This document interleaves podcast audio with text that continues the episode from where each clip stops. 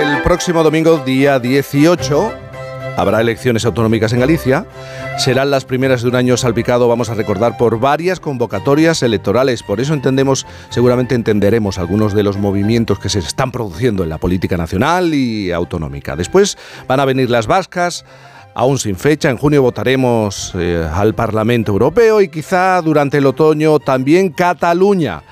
Cuando se convocaron las elecciones en Galicia se pensó que el Partido Popular iba a obtener una victoria sencilla, pero como suele ocurrir, a medida que se aproxima la votación, aparecen las incertidumbres. Ignacio Varela, nuestro sospechoso de sábado, además de tener raíces familiares en esa tierra, ha participado en varias campañas electorales en Galicia y conoce muy bien eso que se denomina la singularidad a la hora de votar que ya veremos si existe o no. Por eso le hemos pedido que, nos explique en estos minutos las claves a las que debemos atender para seguir estos últimos días de la campaña e interpretar los resultados gallegos y su efecto en la política nacional, Ignacio.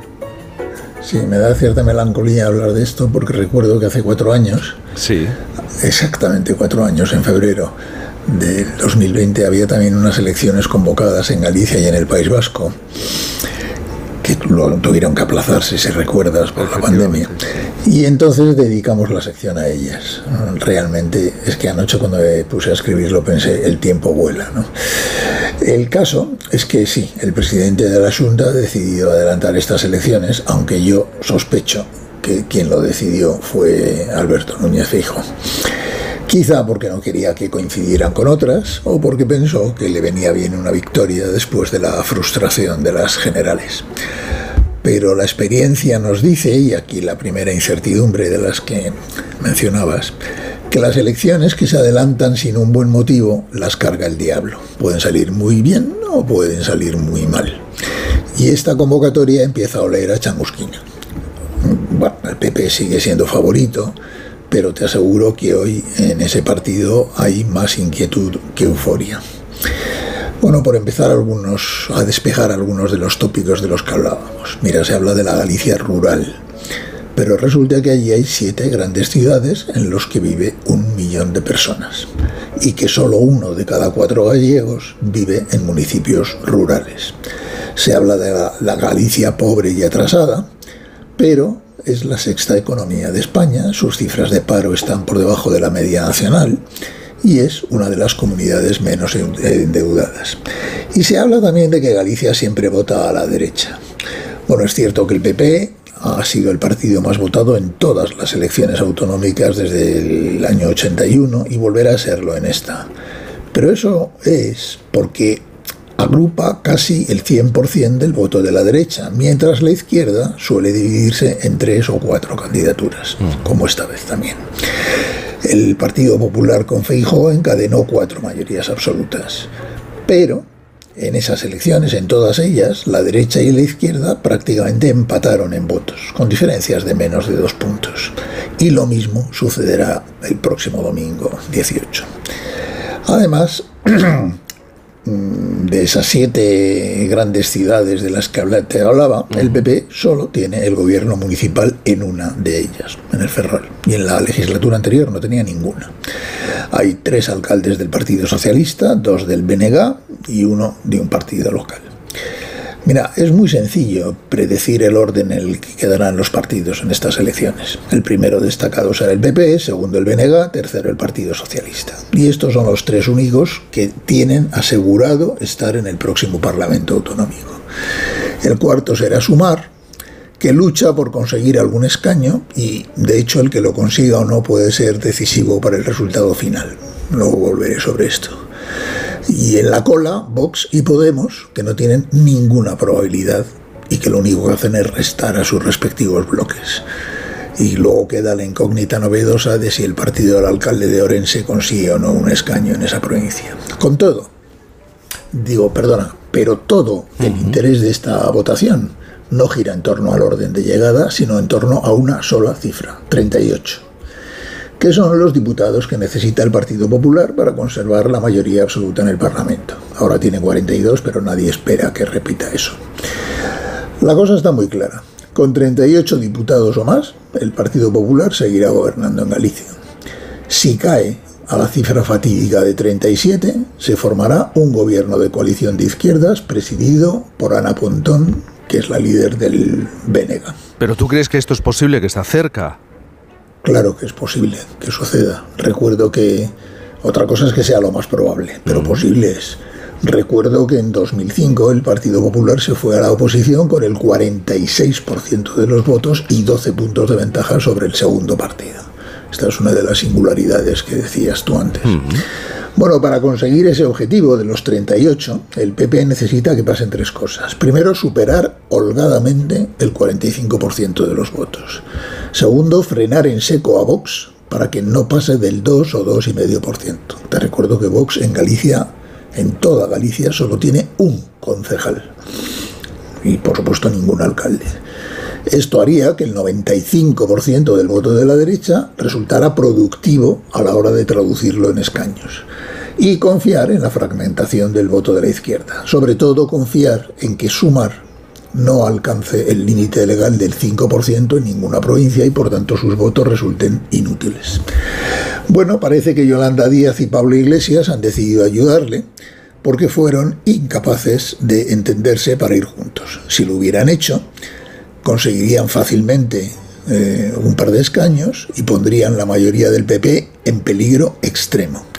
Pero no quisieron hacerlo y además de desaparecer ambos juntos del Parlamento gallego, quizá pierdan la mejor ocasión que la izquierda ha tenido en 20 años para desalojar al PP de ese gobierno, para que luego digan que los políticos son seres racionales. Eh, yo se han publicado varias encuestas. Sí, eso te iba a preguntar, el, minuto y resultados, si te parece. Sí, claro, se han publicado varias encuestas, pero como yo no tengo datos propios esta vez, sigo con más atención las dos que ofrecen un seguimiento completo y diario de los datos y que por otra parte se parecen mucho entre sí. Ambas dan hoy, acabo de ver el dato de hoy, de esta mañana, eh, ambas dan la mayoría absoluta al PP por los pelos, de 38, 39 escaños y jugándose un par de ellos pues por unas décimas. El gran avance lo consigue el bloque nacionalista galego, que supera de lejos al PSOE, y en el caso de que el PP bajara de 38, pues su líder, como he dicho, Ana Pontón, sería la, presidencia, la presidenta de la Junta. Y el PSOE, que está en descenso, se conformaría con repetir su resultado de hace cuatro años. De hecho, veo que uno de cada cuatro de sus votantes de entonces ahora se pasará al Bénega. Eso daría un parlamento de tres partidos, que sería lo ideal para el PP, porque es muy difícil que el PSOE y el BNG por sí mismos lo superen. Pero esos tres partidos podrían ser cuatro si sumar llegar al 5% en alguna provincia o Democracia Urensana, que es el partido este del alcalde, lo consiguiera en su provincia. Y entonces estaríamos en el peor escenario para el PP. Con todo, quedan varias incógnitas por despejarse. La primera, la participación, que fue anormalmente baja en 2020 por la pandemia y que ahora regresará a valores más normales para este tipo de elecciones, en torno al 55%, una cosa así. La segunda es el desempeño de los candidatos.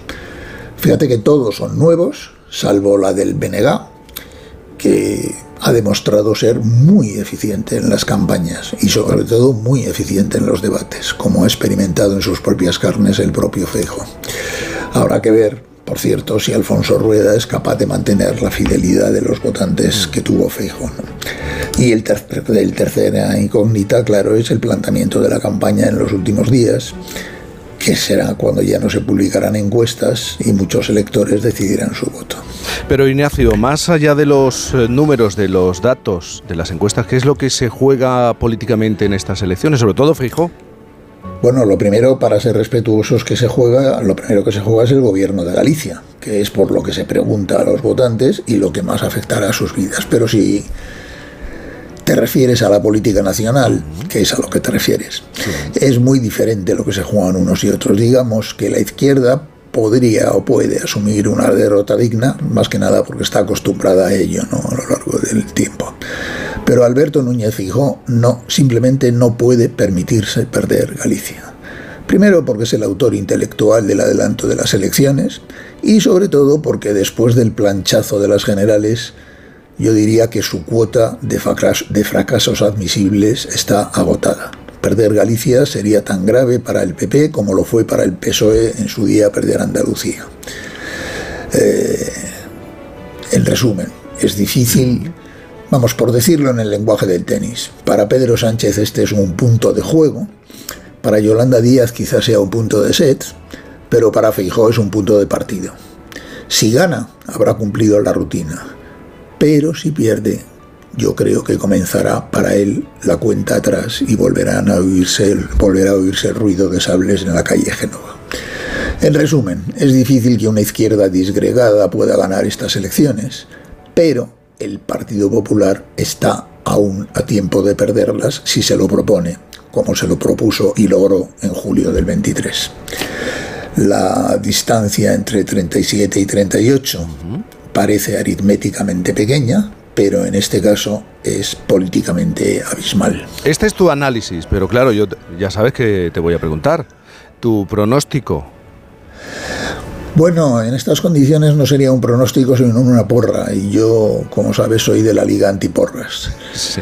Falta una semana decisiva.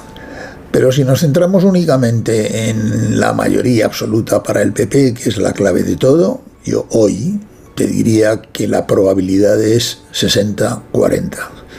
Quizá un poco más. Ahora bien, si me lo preguntas el próximo sábado, es muy posible que te diga otra cosa. Muy bien. Ignacio, veremos el próximo fin de semana. De momento lo que tenemos que hacer es una pequeña pausa porque es verdad que hay mucho